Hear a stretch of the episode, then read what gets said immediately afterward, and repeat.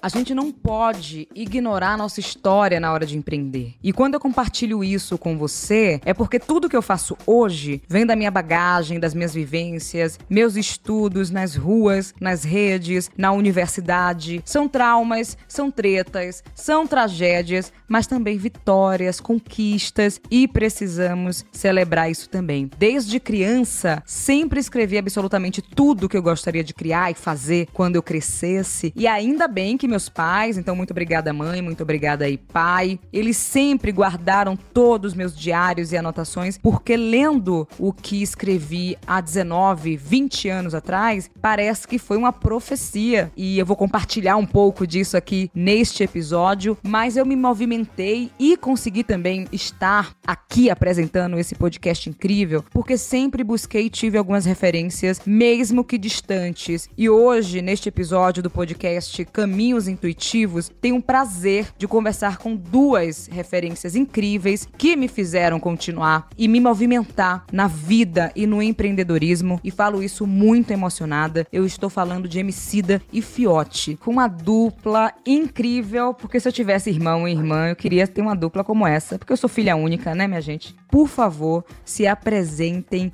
em primeira pessoa e muito obrigada por ter aceito esse convite para conversar aqui comigo. Pode começar aí, Emicida.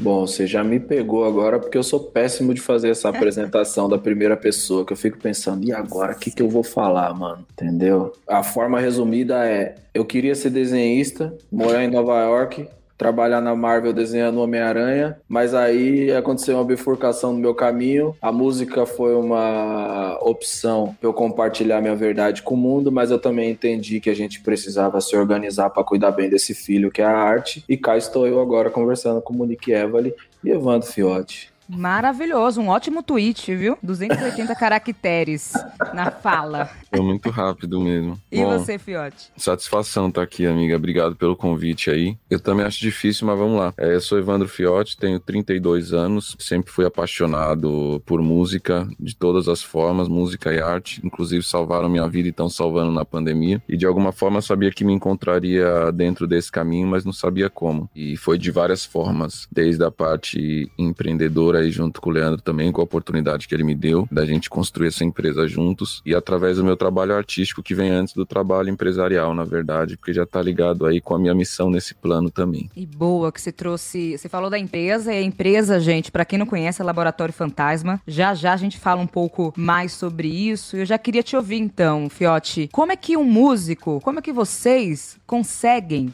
empreender a própria carreira? Porque tem uma galera que recorre a outras pessoas e tudo mais. Como é que foi essa jornada, principalmente inicial, né? De empreender a própria carreira? Olha, no meu caso especificamente, eu tenho uma experiência no mundo corporativo antes de entrar algumas, né? Mas a principal dela foi trabalhando numa grande rede de fast food. E aí eu e o Leandro tinha um sonho de fazer alguma coisa juntos, né? Pra sair daquela miséria, daquela pindaíba do caralho que a gente vivia, não enquanto família, mas do ambiente social complexo complexo, né? Bem vulnerável assim e dar uma qualidade de vida melhor para nós e para nossa família. Então, 2008 mais ou menos foi quando a gente ele me fez esse convite. Eu tava trabalhando no McDonald's ainda e já caguetei o nome da marca, né? Às vezes eu não falo porque às vezes tem patrocínio, eu vou atrás de patrocínio e acabou caguetando aí.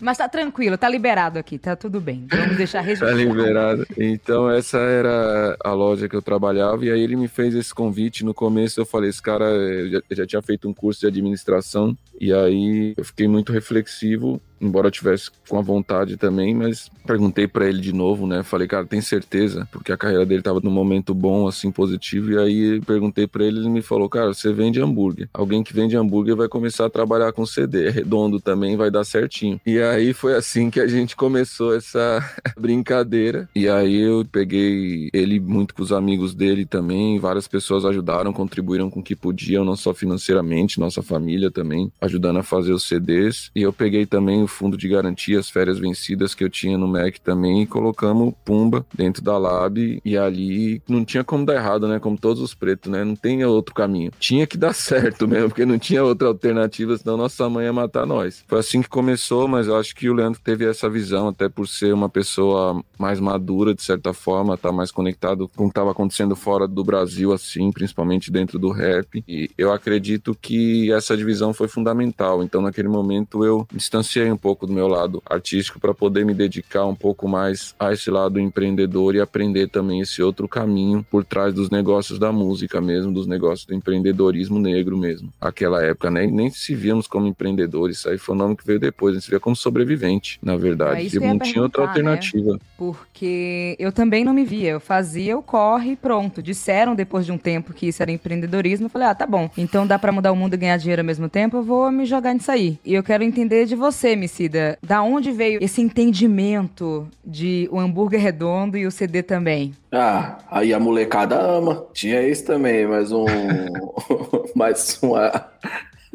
mais um componente de análise do PowerPoint que eu apresentei pro Fiote há 10 anos atrás. É, olha aqui, ó, a molecada vai lá comendo McDonald's e a molecada gosta de música também. Acho que vai dar certo. Na verdade, eu acho que a gente conhece muito pouco as experiências extra produção de arte conduzida pela arte brasileira, saca? Quando eu falo essa experiência extra produção de arte, tem uma coisa aqui que o Evandro mencionou que é bacana, tem sim essa influência muito grande dos Estados Unidos, porque os Estados Unidos conseguem publicizar muito bem as suas trajetórias, as suas construções. Então, por exemplo, impacta pra gente ver o Jay-Z sendo Jay-Z, tá ligado? Ver o Jay-Z sendo um cara que faz vários negócios. Pra gente interessa muito poder construir isso na nossa realidade. Só que a gente entende também que a mentalidade do país no qual a gente vive nem tá pronta para essa figura, sacou? E eu tô falando de não tá pronto para essa figura em 2021, entendeu? Eu não tô falando dos 10 anos atrás. Por mais que a gente tenha todas as discussões que a gente tem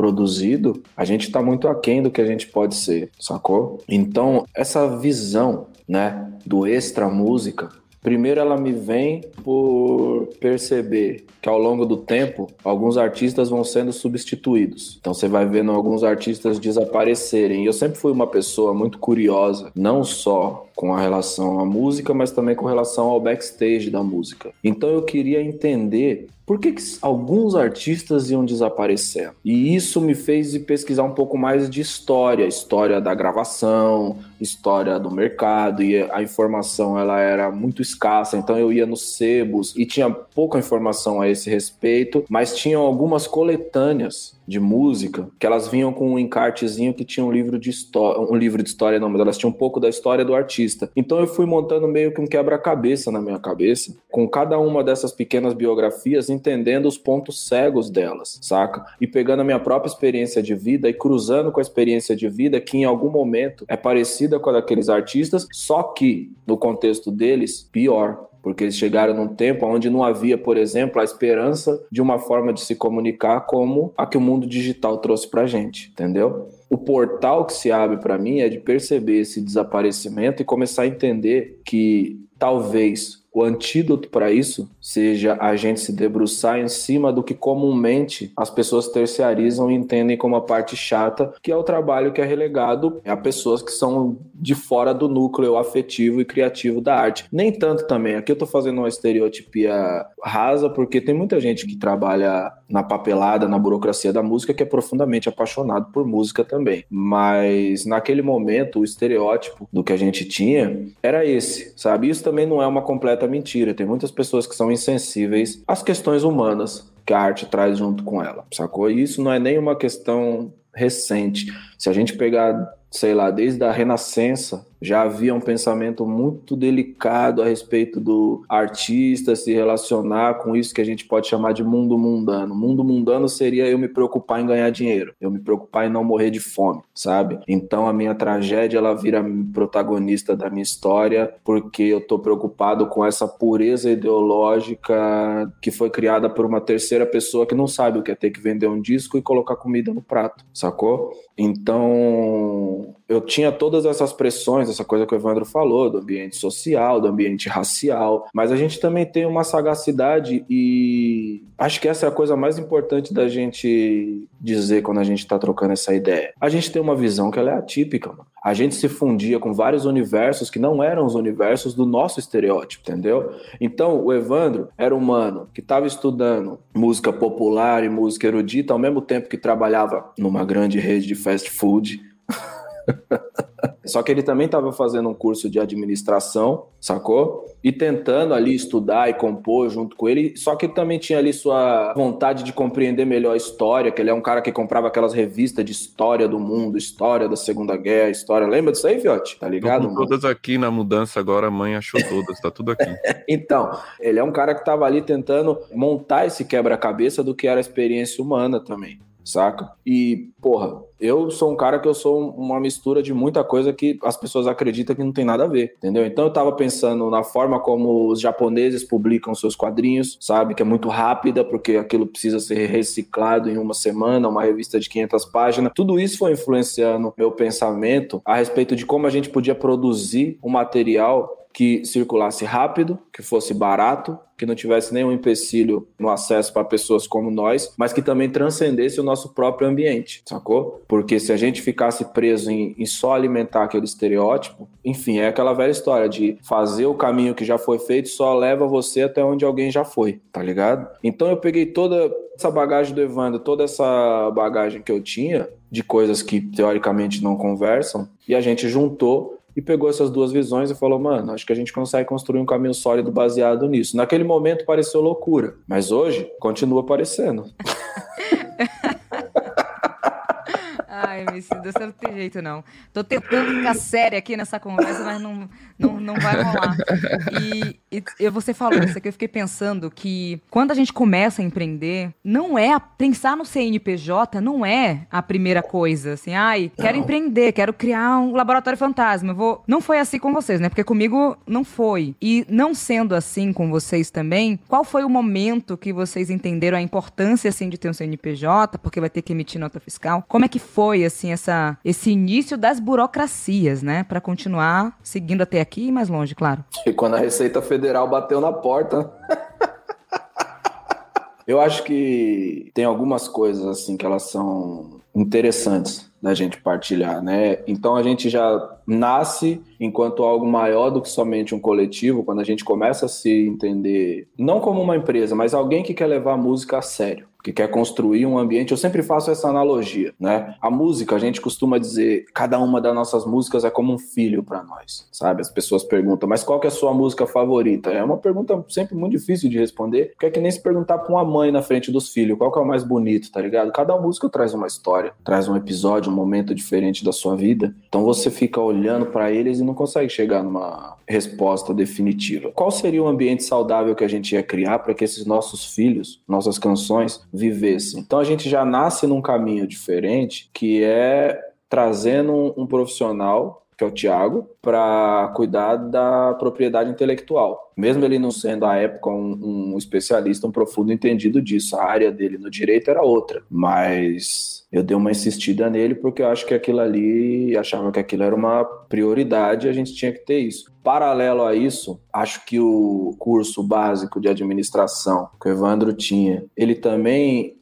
fez com que a gente tivesse uma certa atenção a essa questão. A gente tinha nossas anotações ali, nossos rascunhos manuais, porque, enfim, né, meu, a gente entende que a gente está lidando com dinheiro. A gente tinha que ter dinheiro para produzir, ter dinheiro para circular, ter dinheiro para se alimentar e precisava ter um retorno de uma determinada porcentagem. Então a gente teve um cálculo, um pré-cálculo muito cuidadoso, vamos dizer assim, saca? Eu acho que ter essas preocupações é, abraçar essas questões que, em geral, são negligenciadas ou terciarizadas para outras pessoas, foi uma coisa que fez com que a gente não, não tomasse um susto tão grande quando a gente tivesse que entrar nesse mundo burocrático, mundo padrão, mundo da MEI, mundo do CNPJ, mundo do Simples, Simples Nacional, lucro presumido, enfim. Isso não foi um susto tão grande, porque de alguma maneira a gente tinha alguma organização nesse sentido, embora essa organização também tivesse aquém do que fosse necessário. E a gente também precisou correr bastante para se enquadrar dentro dessa dessa forma de tocar negócios no Brasil, sabe? Que é uma coisa que a gente pode também falar só sobre isso. Aí a gente já entra num bagulho mais filosófico também, porque aí, aí eu vou polemizar aqui que eu vou meter o Wesley Snipes, achar que, mano, quem é de quebrada não tinha nem que pagar imposto, entendeu? Pois é, eu vou ficar na minha aqui sobre essa parte, vamos para outras perguntas, mas foi bom você compartilhar isso, porque não é porque a gente tá começando agora que precisa necessariamente na mão de Deus e vai, né? Vocês não é. necessariamente sabiam sobre determinado assunto e buscou uma pessoa que sabe mais que você. Ponto. Pedir ajuda também não é um problema, tá, galera que tá ouvindo, assim. E agora eu queria saber sobre dinheiro, assim, Fiote. Imagina, sou do Nordeste de Amaralina, em Salvador, quebrado, ok. Meu pai ganhando salário mínimo, minha mãe foi empregada doméstica por muito tempo. E depois, quando eu comecei a fazer minhas coisas, apareceu, tipo, mil reais, dois mil, três mil. Como é que a gente prepara também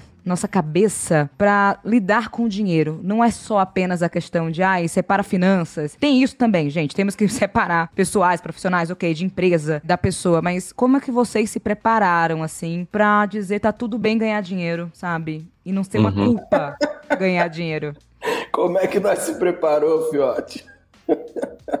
Essa, essa, parte é foda. Eu acho que, de certa forma, hoje, de maneira um pouco mais consciente, eu consigo perceber que isso sempre teve muito presente dentro do ambiente da nossa família, assim, sabe? Minha avó, por exemplo, era uma pessoa que ela vendia frutas na feira, que ela, além de ter o trabalho dela a princípio, né, no Brasil ainda que vivia uma situação muito complexa para as pessoas negras, em especial para as mulheres negras, ela, além de trabalhar como doméstica, ela também trabalhava como feirante, como também vendia bijuterias. Então, de certa forma, eu chamo até de alternativa de um empreendedorismo do desespero, assim, pela sobrevivência mesmo. A gente cresceu dentro desse ambiente. Minha mãe também não foi diferente disso, né? Quando ela precisava conseguir dinheiro para pagar ali o curso de enfermagem dela, ela também acabava vendendo outras coisas dentro de casa e a gente fazia isso desde a infância. A gente via assim, por exemplo, eu lembro, tenho memória muito viva, assim, a gente tentava fazer gelinho para vender na quebrada, para conseguir conseguir um dinheiro, tá ligado? Quando era pequeno. Nas escolas aqui de São Paulo tinham uma, não sei se isso ainda existe, mas tinha algumas datas específicas do ano, assim, que davam alguns bolos e a gente tentava pegar esses bolos e tentava vender na porta de casa. Nunca conseguia vender nenhum, né? Porque se o bagulho era dado de graça para toda quebrada, evidentemente ninguém ia comprar. Mas como tem essa questão da gente ter esse ambiente familiar, aonde, né, a gente cresceu nessa fase da nossa vida, a gente tinha perdido nosso pai. Então, por exemplo, quando a gente precisava ir para feira, conseguir trabalhar com a nossa mãe, de certa forma a gente ajudava ela em tudo. Não era só montar a feira, era fazer os produtos, comprar os produtos, é, montar a barraca e tudo mais. Então, de certa forma, isso já era o sentimento de coletividade mesmo para conseguir colocar um negócio de pé e melhorar a nossa qualidade de vida, né? Quando a gente passa a realmente administrar a nossa empresa do ponto de vista de proximidade, de relação com histórias para além do mercado formal de trabalho, eu acho que essa era a experiência mais próxima que eu tinha além do McDonald's McDonald's, de verdade. Então a gente começou, mesmo que de maneira muito orgânica e muito com os aparatos que a gente tinha, porque nem computador direito a gente tinha em casa, a gente começou a anotar tudo, a se organizar, fazer um business plan, lápis e caneta mesmo. Acho que o Leandro tem tudo isso anotado, foi uma coisa que veio muito dele assim também. É, e a parte das contas eu ajudava e a gente ia unindo os saberes que a gente tinha até ali para complementar e para fazer isso dar certo. E uma das coisas que me chamou a atenção, acho que sempre muito isso, assim, que eu trabalhava nessa rede de fast food, meu salário não era tão alto e eu era já gerente, né? E eu lembro até hoje que uma vez o Leandro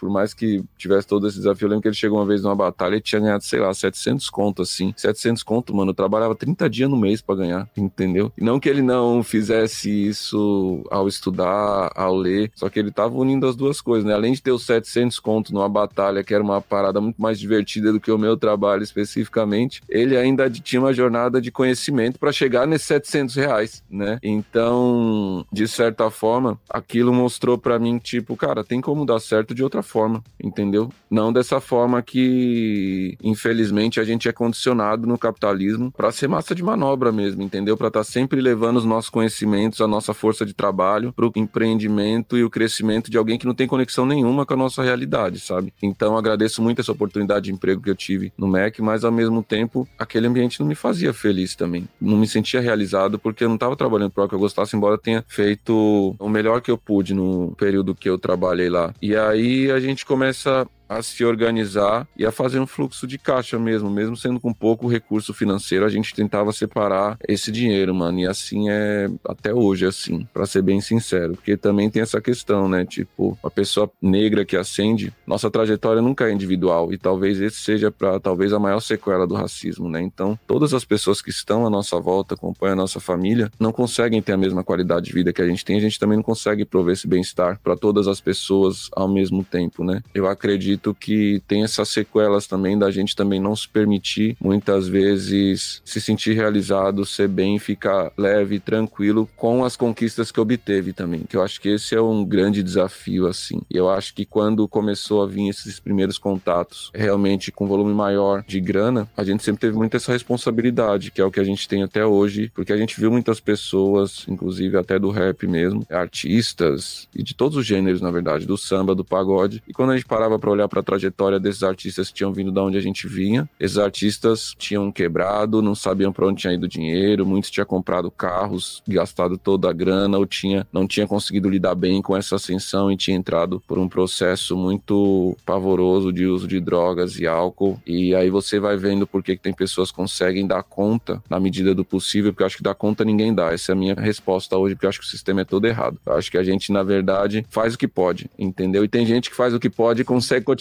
vivo mais tempo. E tem gente que, felizmente, fica no meio do caminho. Eu fico aqui pensando, enquanto você fala, que quando eu comecei minha jornada, foi muito nesse lugar, assim, né? Porque umas pessoas, principalmente de Salvador, né? Que, enfim, eu sou de Salvador. Porque a gente estava fazendo vaquinha para enterrar uma pessoa que era muito conhecida, com tanta visibilidade. No final, eu entendi que a visibilidade não estava pagando a conta. E principalmente o básico, né? Imagina, fazer vaquinha porque não tem dinheiro do caixão e é uma das pessoas mais conhecidas da cidade. E ali eu buguei e falei: tá bom, se é para ganhar dinheiro, que seja eu, porque eu sei que eu vou fazer com esse dinheiro, vou contratar mais pessoas. Hoje tenho mais de 60 pessoas que trabalham diretamente com as coisas que eu tenho construído, isso é foda. Mas também, Fiote, tive esses meus momentos. Hoje eu tô um pouco melhor, clandestinamente feliz sabe? Você realiza alguma coisa e você não sabe como celebrar, comemorar, porque fica tudo confuso, outras pessoas não conseguiram e tudo mais. E agora eu entendi também com muita terapia e achei que tá tudo bem, Monique. Você pode comemorar. E eu queria ouvir de vocês dois esse lugar assim de como é que a gente, ainda sobre o dinheiro, mas qual foi o momento que vocês começaram ou souberam realmente quanto estava assim valendo o trabalho de vocês? Porque é muito difícil a gente precificar, cobrar o justo, o certo. Mas como é que foi esse processo? Porque provavelmente, assim como eu, algumas pessoas aí devem falar que ah, não dá para ser uma calça de 100 reais, né? Mas compra na loja de departamento uma marca que tá nem aí pra gente. Como é que cobra justo pelo seu trampo? Isso foi uma coisa que a gente também aprendeu a fazer na prática. Igual filhotinho de águia. Já viu filhotinho de águia aprendendo a voar? A mãe leva numa árvore autona e empurra. Se ele não voar, ele morre.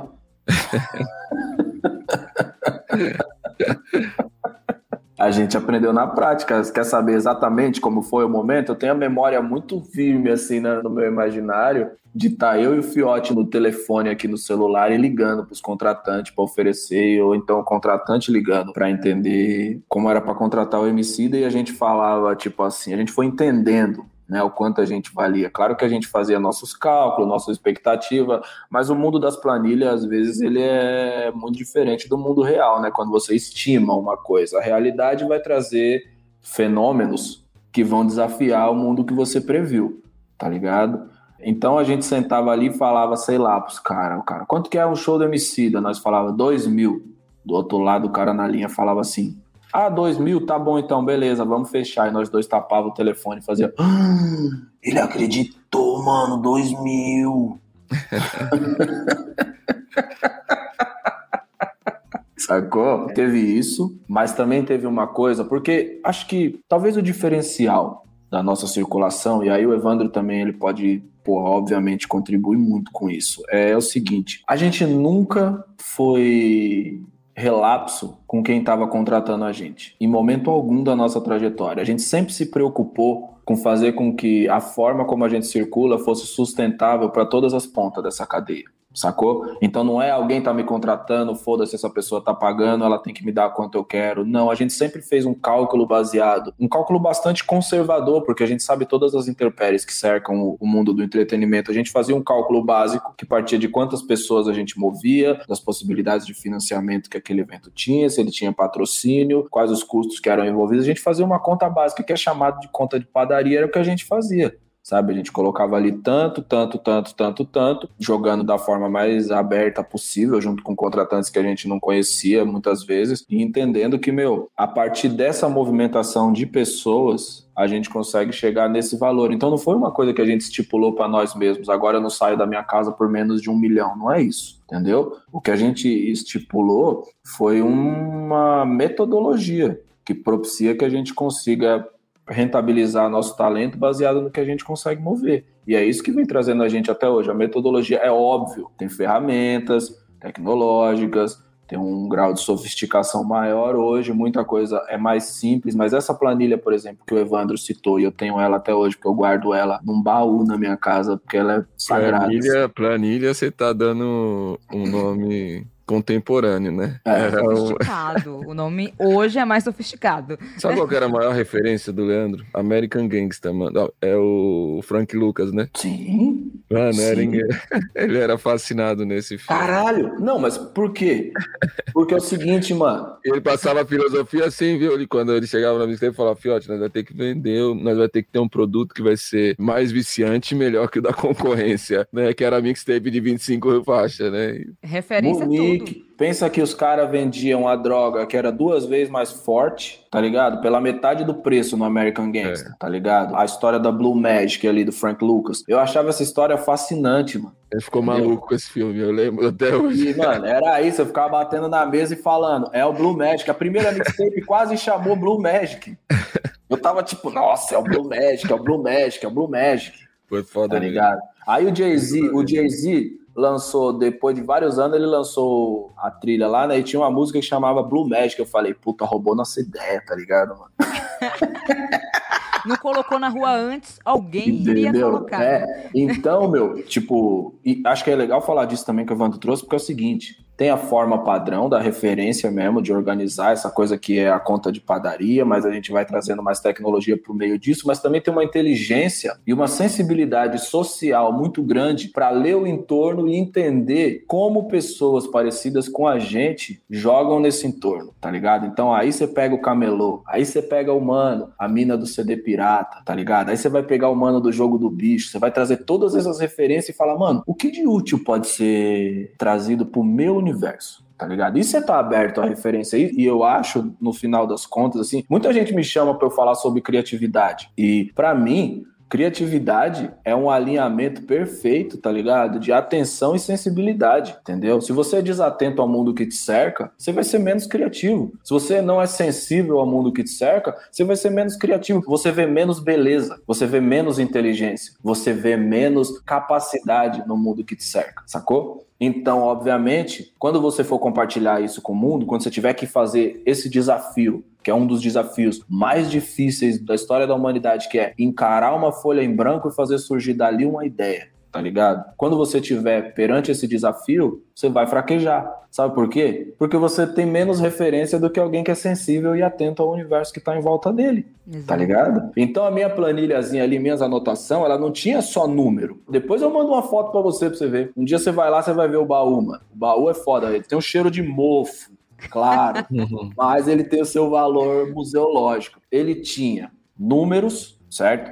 Então ele tinha quantas vezes eu saía da minha casa sem ganhar nada, isso estava tudo anotado. Eu tenho anotado isso, sacou? Eu tinha quanto eu gastei para não ganhar nada, quantas foram as vezes que, mesmo não ganhando nada, eu ganhei alguma forma de popularidade que pode ser positiva para o meu nome, para minha trajetória, para a carreira, porque eu estava construindo. Eu tenho anotado nesses cadernos a primeira vez que o KLJ do Racionais me chamou pelo nome.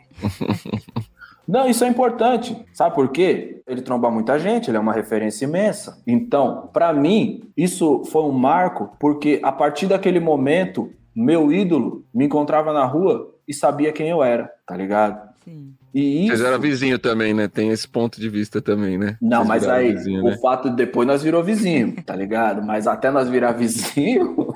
Ainda teve essa. Uma jornada. Teve, coisa, teve uma jornada. Eu tô aqui pensando, porque é muito engraçado. Eu sou virginiana com touro, então assim, anotar é a minha vida. Eu comecei a ler e escrever com 4, 5 anos. E minha mãe, tipo assim, tudo que eu escrevi, tá tudo guardado. Eu fico muito feliz. Antes de falar, pra que guardar isso? Mas faz muito sentido. Porque tem coisas que eu escrevia que hoje parece profecia, sabe?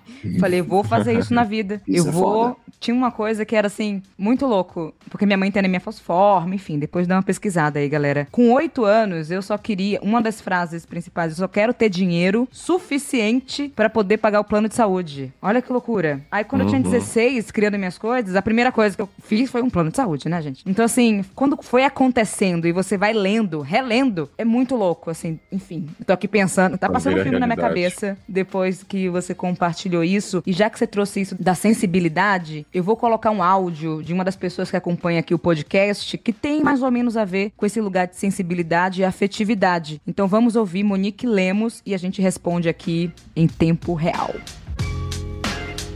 Oi, eu sou Monique Lemos, sou da ABC de São Paulo, sou antropóloga, pesquisadora e estrategista criativa. E antes de tudo, sou uma mulher negra que acabou de abrir uma empresa há um ano, a Topográficas. E tem sido muito difícil me apropriar de caminhos de afeto e descanso. Queria muito saber de você como é que foi esse movimento, em que momento você passou a se oferecer afeto e como foi esse processo.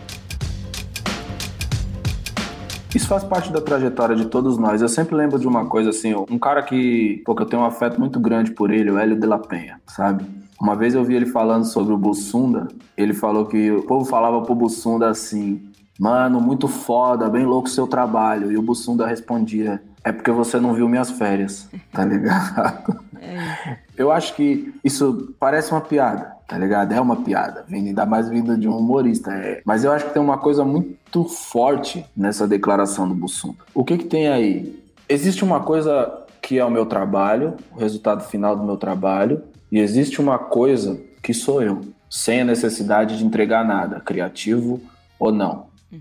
Entendeu? Embora essa diferenciação seja muito difícil de ser feita, sobretudo quando você trabalha no ambiente das artes e da criação, eu acho que a gente precisa também de vez em quando se desassociar disso e olhar para o que a gente faz como um emprego, sabe? Porque um emprego dos sonhos, no final do dia, continua sendo um emprego, sacou? A partir do momento que a gente se relaciona com a indústria, esse é um trabalho.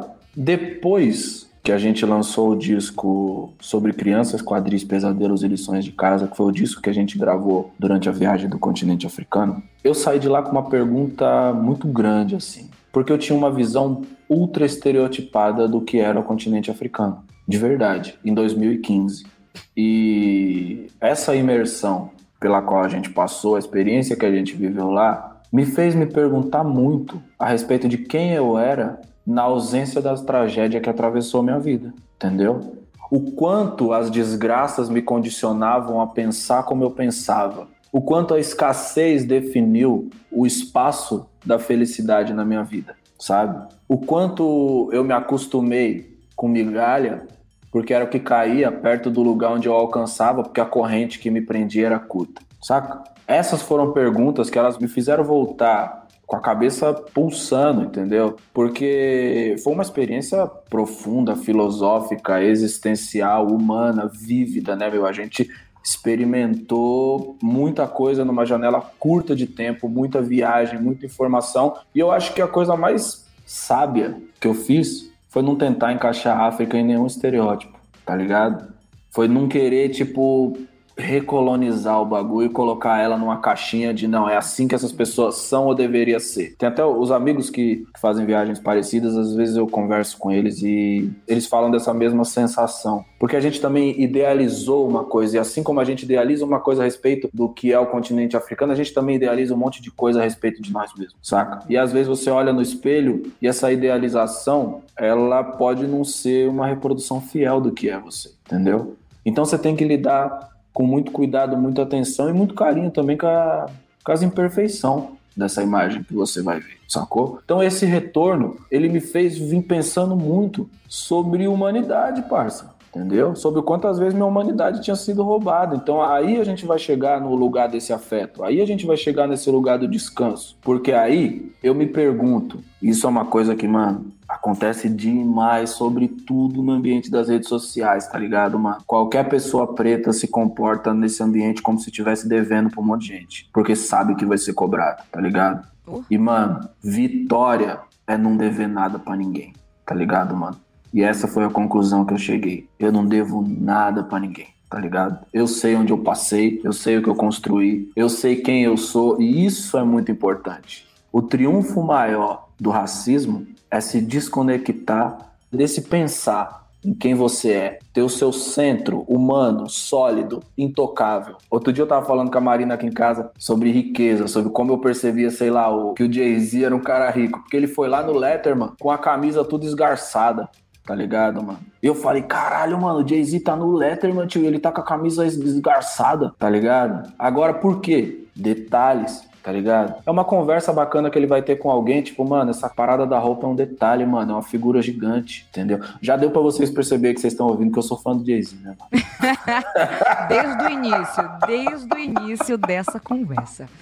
Então, vez ou outra vocês vão ver que eu vou falar umas coisas aqui a respeito dele, mas entende que, tipo, o que é ser um ser humano para aquela pessoa tá tão bem protegido que não é o pequeno julgamento a respeito da roupa, do cabelo, da pele, do lugar, do amigo, do sei lá do que mais que tá em volta dele, que vai fazer ele estremecer, tá ligado? E essa é a pergunta que a gente tem que fazer: quão grande tem que ser a ameaça para estremecer seu centro humano? Tá ligado? Tem várias pessoas que vivem tão amedrontadas e tão cobradas que elas precisam responder a qualquer migalha de susto, que é uma coisa que as redes sociais produzem 24 horas por dia e que acaba, acaba. Não é diminui, não é ameaça, acaba com a saúde mental de qualquer ser humano, sacou? Então, ou você fortalece seu centro humano de maneira a se distanciar desse tipo de ruído e a partir dessa distância conseguir estabelecer uma relação saudável com a vida, ou então você vai ser sequestrado por qualquer cachorro que latir no caminho, sacou? É isso. Vou responder também, já que você, enfim, mas primeiro vai lá. Sai falando também, sai falando igual um doido aqui. Não, ótimo. Eu vou complementar também o que Monique Lemos perguntou aqui, mas vai lá, Fiote. Cara, eu nem sei se eu tenho capacidade de discorrer sobre essa resposta do ponto de vista individual, porque eu acho que é uma jornada. E dentro de uma jornada, eu acho que cada um pode responder por si. Tem as experiências individuais que formam as experiências coletivas, mas eu acho que no fundo a vida é muito sobre você compreender o que você veio fazer nessa passagem também e você lidar com as suas próprias experiências. Tudo o restante é referências. É evidente que referências são fundamentais para a gente chegar a uma conclusão do caminho que nos norteia nesse plano né, individual de cada um que forma o coletivo. Né? Eu digo isso porque eu acho que esse despertar vem em momentos diferentes para a vida de cada um, de acordo com a trajetória que enfrentou mesmo. Então, eu, por exemplo, tive pouquíssimas referências próximas na minha família, isso me chocou muito nos últimos anos, de homens negros felizes, por exemplo. Referências de homens negros que tivessem, de alguma maneira, tido uma relação de afeto com a gente que fosse da família mesmo. Sabe quantos? Uhum. Nenhum. A gente não tem nenhuma relação saudável, sei lá, de um tio ou de um primo, nenhuma que a gente tenha tido na infância e na adolescência que fosse uma inspiração próxima. Quem me levou para esse ambiente foi a música. Só que eram referências muito dissociadas, muito distantes, né? Então isso faz com que você consiga perceber essa vitória, sim, do racismo mesmo na nossa sociedade, porque ele dificulta o afeto, inclusive, entre nós, pessoas negras, né? Então, de certa forma, eu entendo que esse é o lugar que a gente precisa interromper arduamente. Isso, para mim, acontece muito dentro das nossas relações familiares, porque, querendo ou não, a hora que você passa a conhecer um pouco mais da trajetória da sua família, você vê que todos nós fomos herdando violências seculares de verdade e muitas das vezes não usamos das potências das filosofias africanas para reconstruir isso. Para mim, a oralidade tem uma importância muito grande nesse momento que a gente está vivendo. Assim, por que a oralidade? Porque através disso você consegue trocar sobre experiências concretas de pessoas próximas a você e não única exclusivamente se nortear pelos livros de pessoas que viveram isso nos séculos passados, sabe, narrado por alguém, que é importante também. Mas eu acho que se você não for capaz de compreender como as pessoas que estão próximo de você lidaram com essa experiência que é viver, entendeu? Lidar com essa questão do afeto, você não consegue ter essa realidade tão próxima. Então, eu diria que nos últimos anos, principalmente na pandemia, eu passei a olhar um pouco mais para a figura que eu estava me tornando e de onde vinha isso. E passei a refletir muito sobre esse lugar da masculinidade negra e muito desse lugar da masculinidade negra, de como não existe política pública para o homem negro que não seja prisão, entendeu? Não existe saúde pública, não existe afeto, não existe quase nada. A gente é figura mal vista na sociedade de uma maneira geral, porque a gente só se vê, por exemplo, na televisão, de maneira geral, como bandido, traficante ou morto, né? Então, quando tem essas referências positivas através do entretenimento, através do esporte, tem um simbolismo muito grande, porque são seres humanos, são indivíduos que conseguiram contrapor toda outra imagem estereotipada que existe do que é possível ser um homem negro. Então, eu diria que eu passei a olhar para referências masculinas, tentar humanizar elas do ponto de vista de eu entendo porque essa pessoa agiu dessa forma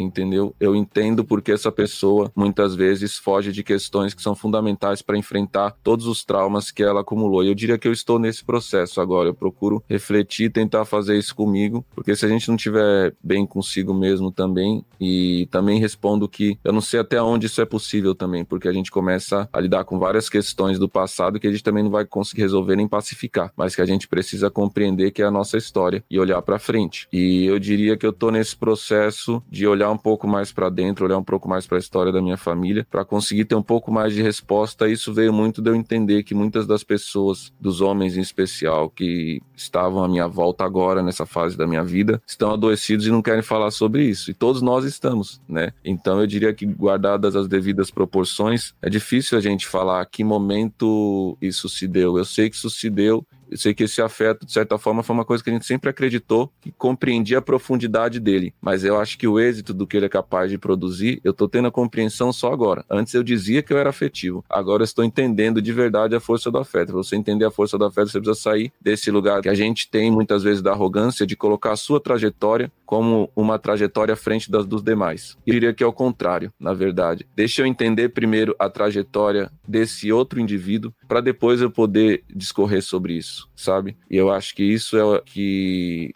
faz essa experiência que a gente está tendo aqui nesse plano seja reflexiva do ponto de vista de se a gente não for capaz de interromper essa violência do racismo entre nós, a gente não aprendeu nada do que é a luta racial de verdade. Ai, gente. Caralho, tacou no bigode agora pesadíssimo, só drop the mic, hein, mano? só, só blá. Ah, eu concordo super, assim, com o que vocês trouxeram, né? E comigo, assim, esse lugar do afeto, veio muito tentando entender que não era possível apenas ser dor. Eu não acreditava que não é possível que eu chegasse a 100 anos, 200 anos, só pela dor e tragédia. Não tem condições nenhuma. E eu falei, tá, mas o que é, que é possível fazer além da dor, já que também não fui apresentada a outras coisas. Claro, meus pais, e eu agradeço por isso, tiveram a missão aí de mostrar outras possibilidades, mas fora de casa o mundo era tão perverso que eu ficava assim, tá, minha mãe e meu pai tá dizendo isso, mas não tá acontecendo isso comigo não. então, assim, além de ser uma mulher preta, ok, do Nordeste, fora do Brasil, latina, brasileira, ok, não é possível que você não tenha outra coisa ou goste. Esse lugar do gostar é muito louco. Você gosta de quê, Monique? Antes eu não sabia responder. E agora eu entendo que eu tenho algumas habilidades subutilizadas, porque eu fui tão numa missão X que disseram, que eu falei, vou ter que voltar para casa, sabe? Literalmente, assim. é olhar para dentro. Tanto que eu voltei para Salvador, literalmente. Eu estou vivendo esse retorno de olhar para dentro, porque eu gosto de muitas outras coisas também, sabe? E a lógica que foi construída da sociedade, esse lugar, ai, que bom, você é referência, ok. Mas eu não vou carregar tudo isso sozinho, não existe. É, é uma coletividade, ok. Mas dentro dessa coletividade existe a minha subjetividade. Monique existe, é, MC existe, Fiote existe, assim. E eu fiquei pirando muito nisso para conseguir também compartilhar outras coisas para além de tudo que eu já compartilho em relação às coisas que eu acredito de ativismo, negócios e tudo mais. E assim, eu tenho 26 anos, né, minha gente? Eu também gosto de estar em Salvador, no Rio Vermelho, tomando uma cerveja, por exemplo. Total. Né? Então, eu tive que descobrir ficava assim: o que é que você gosta, Monique? E fui descobrindo. E nesse lugar de descoberta, eu fui entendendo que tá tudo bem separar algumas coisas. Tem coisas que eu não vou abrir mão enquanto pessoa física e outras que eu também não vou abrir mão enquanto pessoa jurídica. E essas coisas são complementares porque, né, gente? Não dá para sair separando. Ah, então aqui é a luta antirracista. Então, logo, se eu tenho, enquanto pessoa física, minha luta antirracista, isso vai refletir também nas minhas criações, nos meus negócios, em empresas que eu faço algum tipo de trampo. Dito isso, minha gente, eu queria ouvir momentos, assim, se vocês puderem compartilhar, se tiver algum momento difícil que vocês passaram ou passou aí com a Laboratório Fantasma e como vocês resolveram. Porque eu, particularmente, já tentei desistir milhares de vezes. E algumas coisas, sabe quando parece filme, né? Preciso de um sinal. E do nada o sinal vem. De diferentes formas. Seja numa música que do nada alguém colocou, uma mensagem, alguém que sumiu e apareceu naquele momento para te dizer alguma coisa sem saber o que tá acontecendo na minha vida, na sua vida. Então eu queria entender, assim, esses momentos, ou pelo menos um momento difícil que vocês passaram mesmo, e como é que vocês resolveram para continuar aqui, chegar até aqui conversar comigo, tá em Portugal como mestre, tá empreendendo e por aí vai. Eu queria ouvir um pouquinho essa parte. Toda a trajetória humana ela tem seus desafios em alguma proporção, sabe? Tentar transformar isso numa balança e cruzar essa balança com outras balanças de experiência de vida diferente é um trabalho que ele além de cansativo ele pode não acabar nunca, sabe?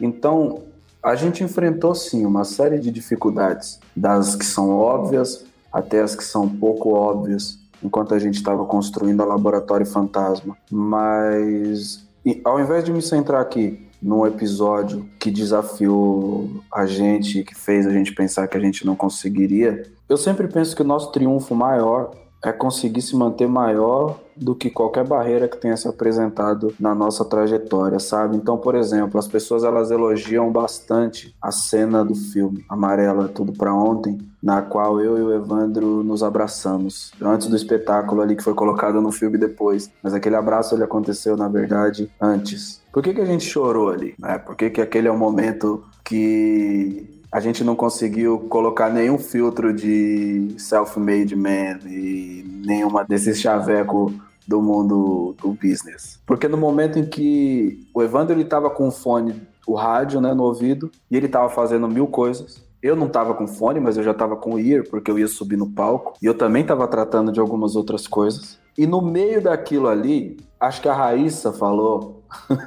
já tem que ir pro palco, já tem que ir pro palco. Não lembro se foi a Raíssa, foi a Lohana, não me lembro agora quem foi que falou, mano, tem que ir pro palco, tem que ir pro palco. E a gente tava ali, tipo, pô, agradecendo todo mundo ainda e tal. E, mano, no meio dessa correria, e puta, a luz tem que fazer tal coisa, a portaria deu um problema e tal. Em um momento, no meio dessas duas teorias do caos que tava se aproximando, a gente se olhou e quando nossos olhos se cruzaram, a gente só foi andando um na direção do outro se abraçou. E aí a gente começou, a gente se abraçou muito forte e começou a chorar. Porque talvez, e aí o Fiote pode falar, mas eu acho que na cabeça dele passou o mesmo filme que passou na minha cabeça. E nesse filme não tava só o quão difícil é a gente organizar o faturamento e a planilha e o que é ser um empreendedor dentro do escritório. Ali passaram todas as coisas que a gente viveu em cima de um palco, dentro do escritório, nas ruas, as muitas vezes nas quais a gente foi abordado pela polícia e tido como um criminoso quando a gente estava somente fazendo o nosso trabalho, todo o esforço das pessoas que amam a gente, que cercam a gente, que dentro das suas possibilidades e limitações tentam proteger a gente também, porque a gente tem muitas pessoas que amam a gente, tá ligado? Muitas pessoas que colocam a gente em orações. Então imagina que naquele momento a gente se olhou olhou dentro de uma sala, que é uma sala sagrada para o que significa cultura do Brasil, que é uma das culturas mais expressivas e relevantes do planeta, saca? E a gente viu toda essa trajetória ali, se abraçou como dois seres humanos e chorou. Chorou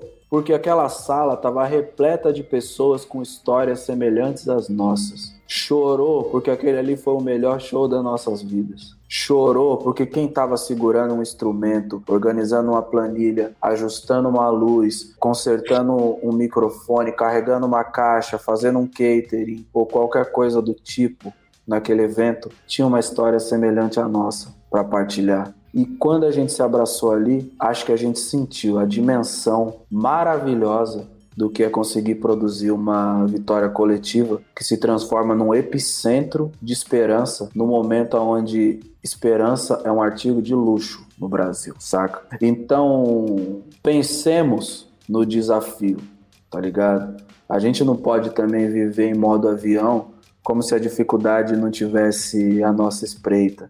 Sabe, eu sempre falo isso aí. O bom, se a gente pode tirar alguma coisa de boa do problema, é que a gente nunca precisa procurar ele, ele sempre vem até a gente, sacou? Agora, o que a gente também precisa ter como parâmetro é que a gente tem que ser maior do que os nossos problemas. E as nossas lágrimas ali são de poder presenciar que para além de toda destruição, a gente consegue se manter maior do que nossos problemas. Porra. Eu nem sei mais o que falar depois disso. porque eu lembro muito dessa cena, porque eu solucei muito.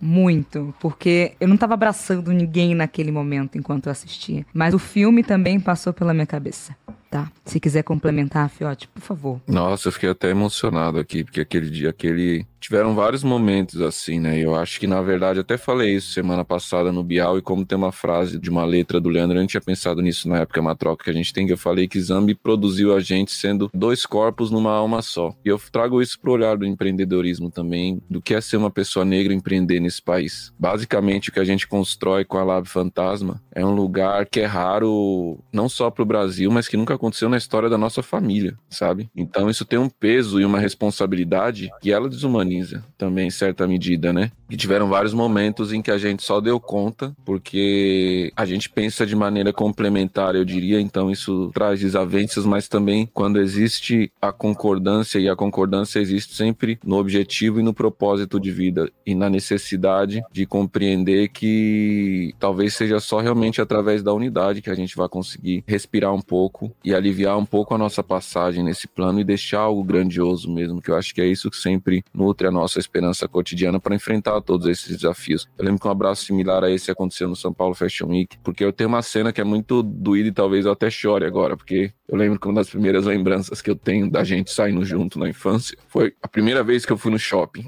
E a primeira vez que a gente desceu a rua do Cachoeira para ir no shopping sozinho, a gente foi enquadrado. Você lembra disso? Lembro. Como se fosse ontem. E, e, o policial apontou a arma pra gente. Eu tinha, sei lá, uns 9, 10 anos de idade. E naquele momento, basicamente, eu diria que era comum um moleque negro ser enquadrado. Só que só depois de muitos anos eu fui entender o tamanho daquela violência, sabe? Porque foi um enquadro muito violento, né, mano? Foi tipo arma na cara, é... enfim deita no chão e tipo, acho que tem uma coisa importante para desenhar o quão isso é marcante, porque a gente tem uma tradição da roupa de sair, né, mano? Da roupa de domingo. Aquela roupa que é, mano, tipo, a importância da roupa, né? A gente também vai pro mundo da moda por causa dessa coisa, da a importância do, porra, mano, eu, hoje eu vou vestir uma roupa que vai mostrar realmente quem eu sou, tá ligado? Não é o meu uniforme do trampo, não é aquela bermuda rasgada que eu uso para jogar uma bola aqui na rua, é quem eu sou. Então imagina que não era simplesmente um procedimento de de segurança. Existia uma necessidade de humilhar duas crianças pretas, tá ligado? E humilhar desde muito cedo, para mostrar para aquelas crianças. Isso é importante. A gente não tava nem no centro, a gente não tava num bairro nobre, a gente tava próximo do nosso bairro, próximo do lugar de onde a gente morava, só que no sentido oposto, ou seja, indo para o lugar economicamente favorecido, tá ligado? E a gente foi tolhido naquele momento constrangido, ameaçado e humilhado por dois policiais, não porque a gente representava algum tipo de perigo, mas porque para essa instituição que é a Polícia Militar de São Paulo, a prioridade não era segurança, a prioridade ali era humilhar dois cidadãos pequenos, duas crianças, tá ligado? E mostrar para eles que o lugar deles não é naquele sentido, eles precisam ir no caminho oposto, saca? Foi horrível esse dia. E foi foda, porque, tipo, teve toda essa preparação, né? Tipo, conseguiu dinheiro pra ir no cinema, tá ligado? Tipo, o dia em si, a roupa, o caralho a quatro. Então, basicamente, você sai do ambiente de felicidade plena para um ambiente onde quase vão tirar a sua vida. Então, foram vários momentos como esses que a gente enfrentou. Tem vários, né? Já foi enquadrado com o Niak voltando da produção de disco, eu quase saí na mão. Com o taxista, assim, né? Enquadrado não. É, fui expulso do táxi, né? Fomos expulsos do táxi. O cara desligou o carro Sim, e falou que não ia levar a gente até o estúdio, né? Teve outra vez que a gente tava indo gravar a segunda mixtape na casa do Tisha. E quando a gente tava chegando no, na Zona Oeste, o cara parou duas ruas antes e falou: E aí, negrada, qual é que é? Pode falar, já sei que vocês vão me roubar já. Antes da gravação do bagulho, tá ligado? E diversas outras formas. E eu acho que aquele abraço ali, eu acho que ele simboliza um pouco do que a gente passou para conseguir construir referências masculinas negras positivas dentro da nossa família, dentro do tempo que a gente vive. E um abraço de gratidão também, de termos vindo junto para trilhar esse plano, porque ao mesmo tempo que acontece isso, você tem diversas pessoas ali que passaram por trajetórias similares, a gente se desumaniza muito cotidianamente. E eu percebo muitas vezes, minha avó fala bastante isso, né? Você vê as pingas que eu tomo, mas não vê os tombos que eu levo, né? Esse ditado, ele é, ele é bastante famoso, conhecido assim, esse ditado popular. Eu acho que de certa forma estava explícito ali também, porque quando a gente passa por esse processo onde as pessoas comparam o valor da nossa roupa com o valor de uma loja de departamento, sem considerar toda essa trajetória, essa pessoa está nos desumanizando. Quando tu faz um espetáculo daquele porte, que é talvez um dos maiores espetáculos de cultura negra do Brasil do século, e simbolicamente falando, e a gente passou por essa trajetória, em dada medida pessoas que se conectaram com isso e entenderam a grandiosidade disso, de certa medida também nos desumanizaram, né? E no fundo, no fundo é isso, tudo que nós tem no final do dia acaba sendo nós mesmo, como diz na música, né? Então, é eu acho que simbolicamente esse abraço, ele representava muito isso, como através dessa unidade que a gente trouxe através do nosso sonho, do desejo, da irmandade mesmo, que eu acho que isso que é bonito da nossa trajetória. A gente conseguiu mudar o curso dessa história mesmo. Talvez fosse um só não daria certo, né? Então eu acho que tem um pouco a ver com isso, mas é tanto simbolismo ali que eu confesso que eu só posso dar conta de traduzir um pouco do que eu senti, que foi um pouco disso, sabe? Mas eu acho que é muito maior ainda do que isso e eu acho que tá registrado ali, sabe? Para daqui a 100 anos as pessoas conseguirem assistir, se emocionar com esse momento e sentir ele igual a gente sentiu. Ai, minha gente, infelizmente a gente tá Doideira. chegando ao final, mas Leandro, você citou muito Jay-Z aqui, né? É Porque Jay-Z pode Citei, parecer... eu nem percebi. que tá distante, assim, mas se a gente for ver, você, o Fiote, assim, são nossos Jay-Z aqui no Brasil, assim. Eu lembro, grudada, esperando no Trapiche, em Salvador, terminar um show seu, né? E me bati primeiro com o Fiote, que ficava ali organizando tudo. Falei, nossa, cara legal, mano, ele é empresário, nossa, que foda. E esperando você, e você atendeu todo mundo. E hoje vocês estão aqui no meu podcast, sabe? E é louco também, para mim. Tá, é Poxa, é e quando você fala isso, também se acaba revelando nossa idade, né? Vocês são jovens há mais tempo que eu. É, é isso. Ai, manda os últimos recados aqui, porque a gente falou tudo que vocês trouxeram, assim, são etapas e processos de jornadas que são complementares Doideira. a diversos empreendedores. Principalmente no Brasil, né, gente? Empreendedores que se parecem com a gente. Então, os últimos recados aí pra galera que tá ouvindo. Eu não sou muito de fazer os recados longos, não, no final. Não quero esticar demais o chiclete, não. Só queria dizer para todo mundo que está ouvindo nós aqui: isso é essencial. A possibilidade da gente poder produzir uma vitória está ligada diretamente a isso. Jamais permitam que a mediocridade, seja lá do que for, sequestre a sua grandeza, tá ligado? Proteja a sua serenidade, proteja a sua humanidade, entendeu? E caminhe em direção ao pódio. É isso. Anotadíssimo. É isso. Eu também quero te agradecer muito poder estar aqui com você nessa troca. Você é uma pessoa que sempre contribui e fortalece demais a nossa trajetória, assim, e é uma referência mesmo. Já te falei isso de verdade, assim. Lembro até hoje do texto que você fez falando sobre burnout e sobre como você estava lidando com as questões do algoritmo e tudo mais. E foi um dos momentos mais desafiadores, assim, da minha vida. E foi muito importante se sentir humanizado através do que você discorreu ali, de como estava sendo esse processo para você, né? E essa troca foi muito importante.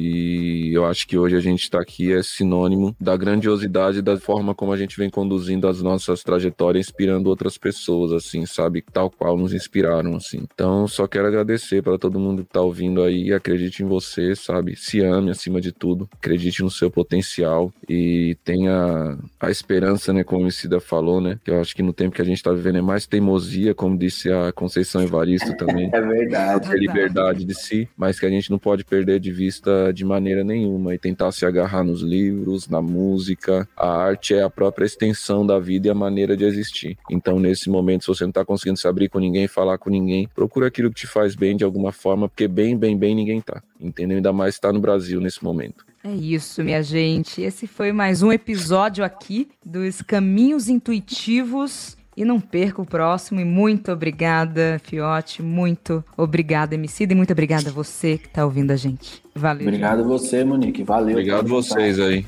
Tamo junto.